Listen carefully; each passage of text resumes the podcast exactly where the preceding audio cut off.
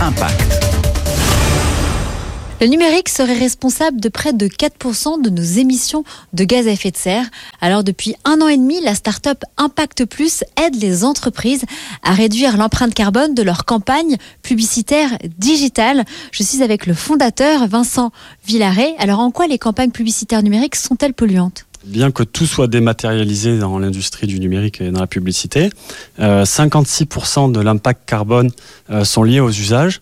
Donc que ce soit au serveur ou au data center, que ce soit à l'utilisation des terminaux, que ce soit à l'utilisation des réseaux. On a créé un outil technologique qui nous permet de mesurer à la fois les nombres d'affichages des publicités qui sont visualisés par les internautes ou les mobinotes, qu'on va coupler aux performances environnementales du plan. De cette manière-là, on va piloter la campagne et on va pouvoir l'optimiser pour réduire les émissions de gaz à effet de serre.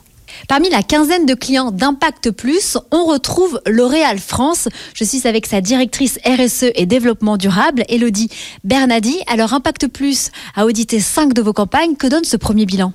Typiquement, euh, on a capé nos campagnes sur euh, des usages Wi-Fi euh, au lieu de la 4G. Euh, typiquement aussi, c'est réduire la taille de nos assets médias, donc la taille des films, typiquement qu'on envoie dans les tuyaux. Euh, c'est aussi parfois choisir les jours sur lesquels il y a un peu moins de trafic, où les serveurs vont être moins sollicités. Le samedi, par exemple, parce qu'en semaine, les gens travaillent. Entre le début de la campagne et la deuxième partie de la campagne optimisée, on a réduit l'impact CO2 de ces campagnes de 40%, sans entamer leur performance média.